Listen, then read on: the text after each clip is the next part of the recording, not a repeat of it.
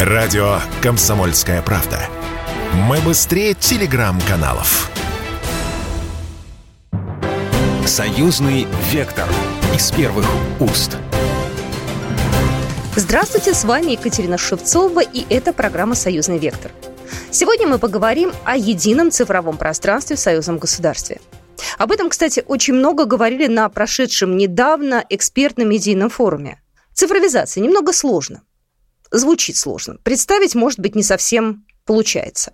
Вообще цифровизация – это внедрение современных цифровых технологий в различные сферы жизни и производства. В конце 90-х годов прошлого века в мире начали говорить и о технологиях, и о цифровой экономике. В России только-только начали появляться первые мобильные телефоны. Ну, с того времени прошло уже много лет, и интернет стал привычным, и умные устройства тоже есть у многих дома. Цифровизация вошла в нашу с вами реальность. В глобальном плане цифровизация представляет собой концепцию экономической деятельности, основанной на цифровых технологиях – которые внедряются в разные сферы жизни и производства.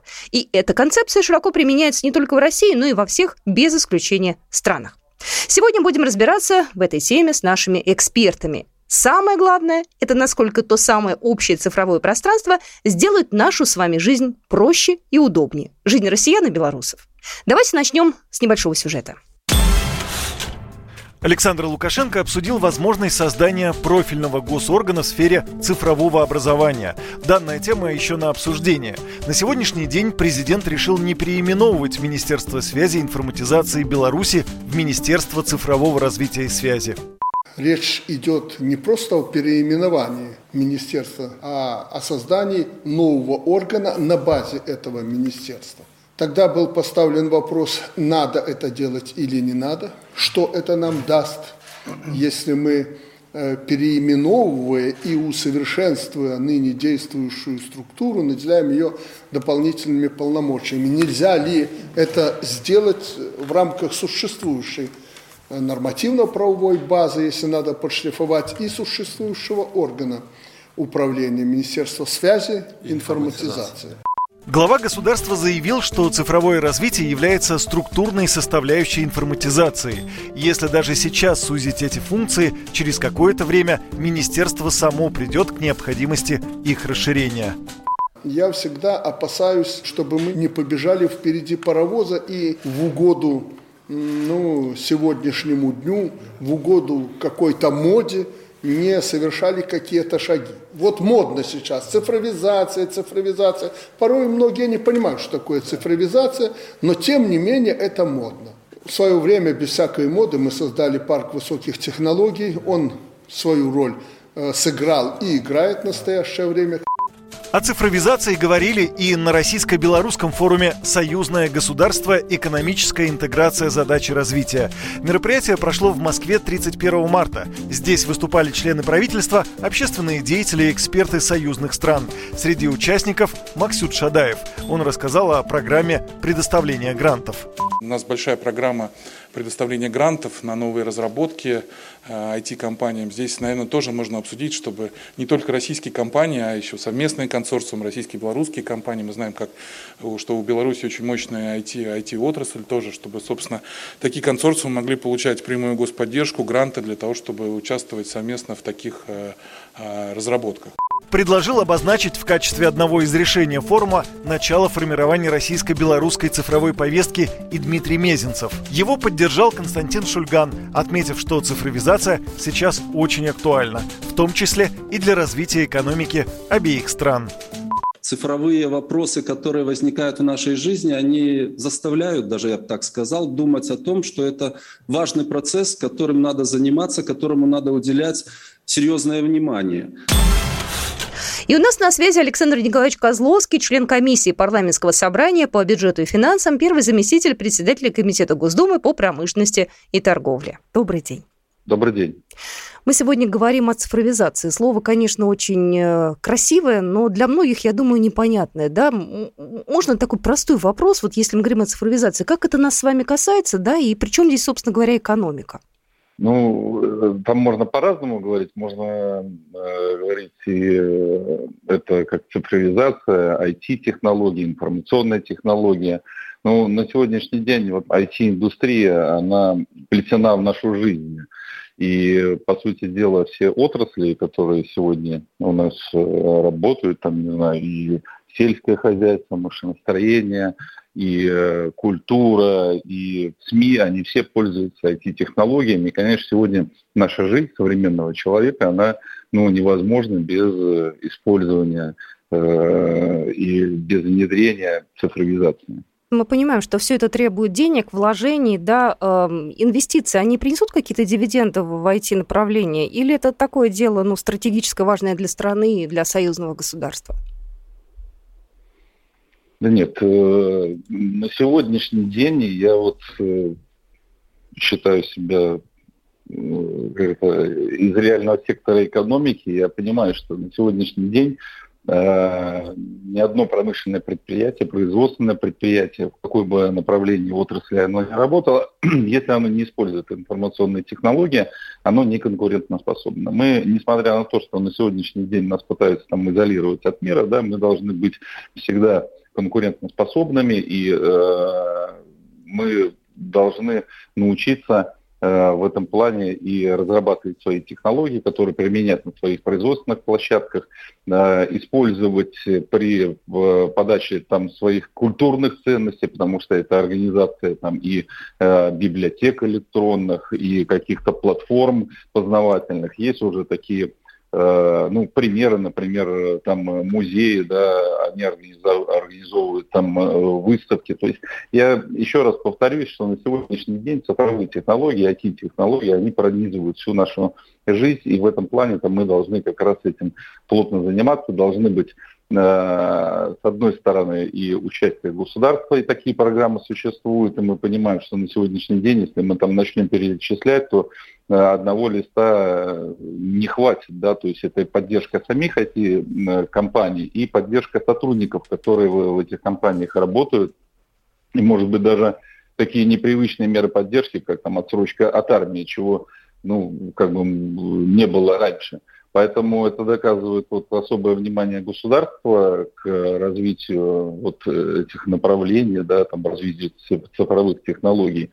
Но и здесь, конечно, частные компании тоже должны непосредственно участвовать, активизироваться. Ну, я знаю, что э, сегодня многие там, промышленные предприятия создают э, свои, скажем, отделы, подразделения, которые э, целенаправленно занимаются только вот этим направлением – Э, ну, конечно, каждая там по своему профилю. Поэтому вот это все вместе должно дать такой синергический эффект.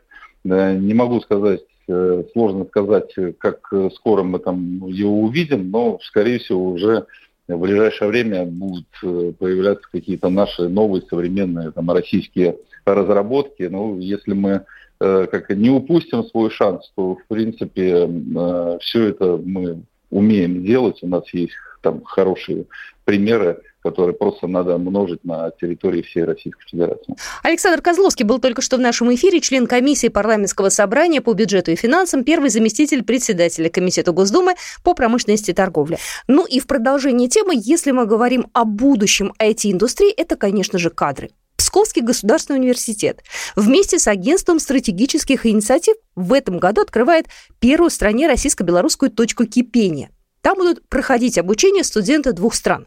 Участники проекта будут создавать совместные стартап-проекты в сфере IT-технологий и социального предпринимательства.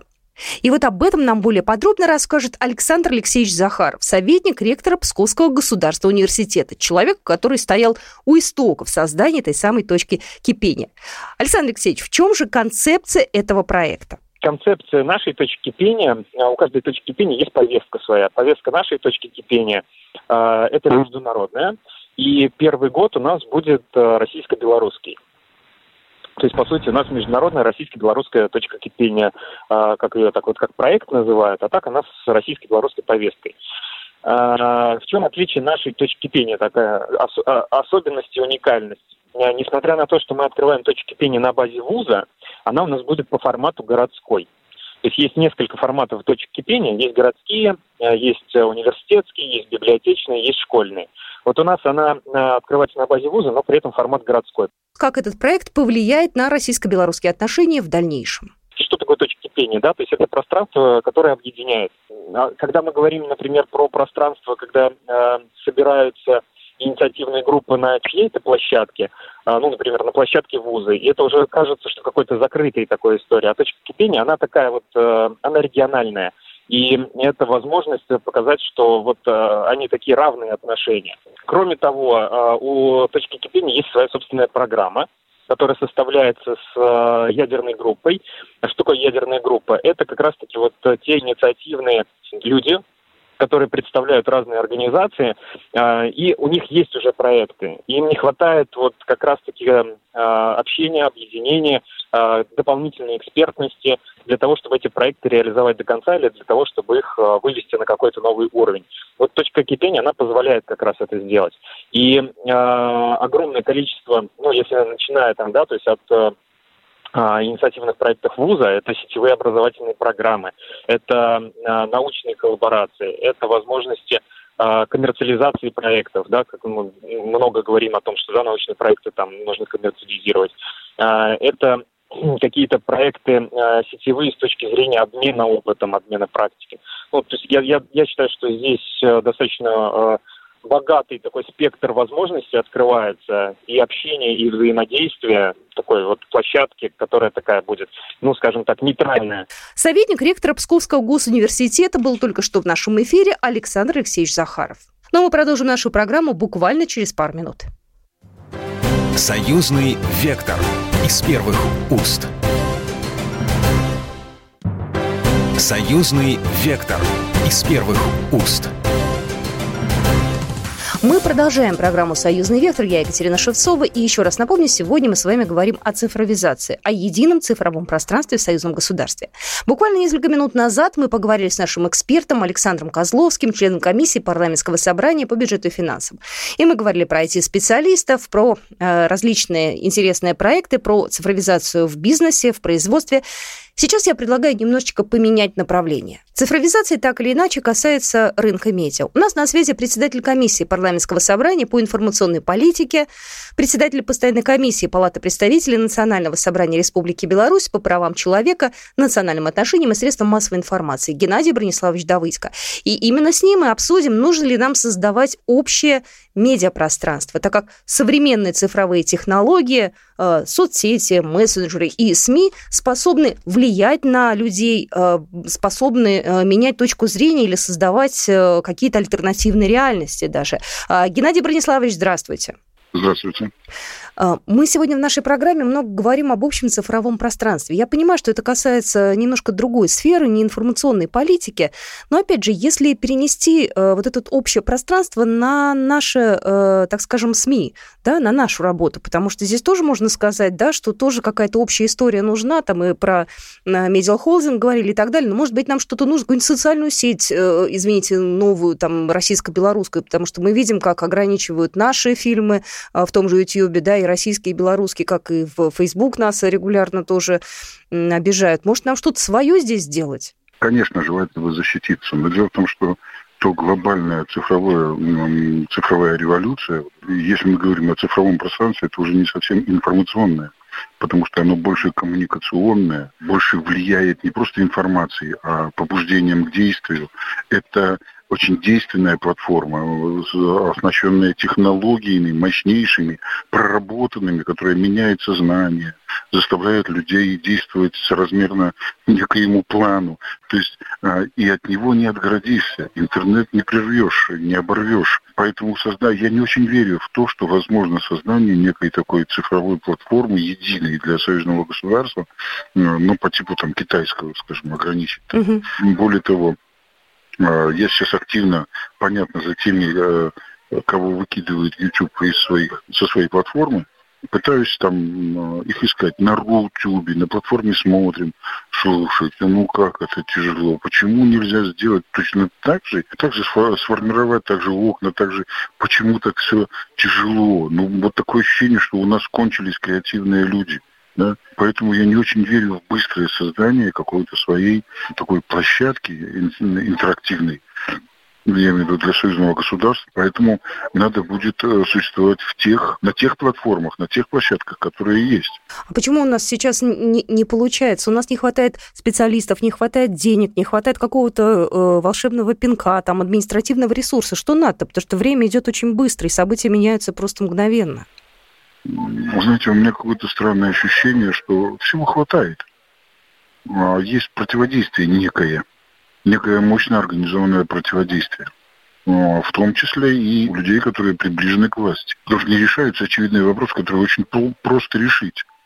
А, или это какой-то, ну, я не конспиролог, но все-таки есть ощущение, что кто-то активно мешает продвижению каких-то платформ, таких патриотических, на международном масштабе. Ну или ограничения там вражеских наездов внутри нашего объединения. Интересно, та, та, та, такая версия интересная. Я, честно говоря, не слышал даже таких вот. А, а, а как-то можно этот вопрос, э, не знаю, решить с точки зрения, уж извините, там, спецслужб? Если среди своих какие-то есть... Э, Вы знаете, когда уж не знаю, какую историю вспомнить, э, ну, там их много, этих историй. Я имею в виду на российско-белорусском поле, угу. часто возникали какие-то недоразумения, какие-то конфликты, которые с удовольствием бы и Владимир Владимирович Путин решил, и и Александр Григорьевич Лукашенко, ну что-то топорилось на уровне каких-то ведомств, э, каких-то банков, э, каких-то структур, э, где просто яркие и явные ну, противники глубокой интеграции и вообще Беларуси и лично нашего президента. И вот когда готовилась операция в Украине, когда готовилась операция вообще в Министерстве обороны Российской Федерации по ее модернизации и совершенствованию, пришлось ведь идти на крайние меры, засекреченные меры с отвлекающими всякими маневрами. Для чего это делало российское руководство? Да потому что оно понимало, что, во-первых, внутри даже руководства российского истеблишмента, будем говорить так, политического и исполнительного, есть люди, у которых интересы далеко не э, счастье Российской Федерации. Почему родились законы о том, что в Думу не могут пройти люди с двойным гражданством или там со счетами за границей? Почему много э, сразу стало уезжать людей, у которых интересы, семьи, все связано с заграницей? И эти люди недалеко от принятия решений. И когда вот даже белорусско-российская граница, с каким трудом, этот, ну, я имею в виду сухопутная граница. Ну да, которую недавно трудом, открыли наконец-то. Да, да, угу. да. Почему так долго ее держали? Э, если учесть, что абсолютно одинаковая э, динамика была там по ковидным показателям да, на территории конечно. Российской Федерации и Республики Беларусь. А границы сохранились. Кто-то кормился в этих шлагбаумах, это понятно. Ну и, и даже Путин не раз заявлял, что надо бы границу убрать. Мы вообще там границу белорусская сторона не устанавливала, но тем не менее она существовала, уже поезда ходят там, значит, самолеты летают, а вот граница стоит. Кому-то это было очень выгодно, и ничего не мог сделать, она как плевок была. И вот снятие этой границы говорит о том, что ну, есть политическая воля, у президента Российской Федерации, и он уже отряхнул многих, а многие сбежали просто. Те противники вот глубокой интеграции. Поэтому вот в рамках даже информационного сейчас пространства, цифрового пространства, руки развязываются. И я думаю, сейчас будет рывок. Мы все понимаем, что информационное пространство – это оружие, это не метафора уже. Это самая воюющая структура. Потому что даже те действия, которые происходят на территории Украины сегодня, ведь есть полное ощущение, что даже не важна победа, важно, как об этом подумают. При том, что итоги операций э, придумывают уже до того, как они заканчиваются со своей подачей, да, со своими какими-то абсолютно не стыкуются. Берешь украинскую версию, российскую версию, они абсолютно не коррелируются друг с другом. Вот такое ощущение, что с разных мест, хотя названия населенных пунктов одни, но как будто бы из разных источников информация. Значит, истина где-то посередине, то есть идет информационная конкретная война. Что на самом деле происходит трудно. Запад верит не правде, а верит тому, чему хочет верить. То есть э, мы присутствуем при, ну, банальная вещь, это уже очевидно, что мы присутствуем при большом-большом изменении мирового порядка. И на первый план здесь выходит общественное мнение, кто как народы, ну, кто как убедит народы притягивать на свою сторону. У, у меня последний... Да-да-да, последний да. вопрос тоже. Не могу вас не спросить. Меня лично очень беспокоит, он как журналиста. Э, мы понимаем, что нашу точку зрения пытаются дискредитировать. Что делать в этом случае? Пытаться доказать обратно или махнуть рукой и никому ничего не доказывать? Вот как быть? Нет, доказывать обязательно. Только э, мы слишком много внимания и э, преувеличиваем значение аналитических программ, новостных программ, политических программ и абсолютно э, упускаем важнейшую составляющую все эти вот соцсети, да, ТикТок там и, и прочее, да, вот туда надо основной удар сейчас наносить там искать форматы, там попадать, то есть через страсти человеческие, через любовь, через там домашних животных, э, через увлечения какие-то, через хобби. Э, вот там надо искать э, людей, которые и со своей информацией, не только в удобном и в, в похожем на их формат э, заходить туда, на те территории, потому что э, те люди, которые читают аналитику, те люди, которые смотрят новости, они все равно наши. Ну, новости еще так всяко. Э, это те люди, которых не надо агитировать. А общественное мнение создается именно там, где в основном в тех источниках, где пьют массы. А массы пьют там, где они хотят уйти от политики, там, где им тепло, где уютно, и надо там достигать их. Махнуть рукой э, нельзя, это самое простое. Но просто это поле расширилось, оно стало сейчас еще и цифровым, оно не просто информация. Понимаете, если раньше информация воспринималась как информация для того, чтобы знать, что происходит.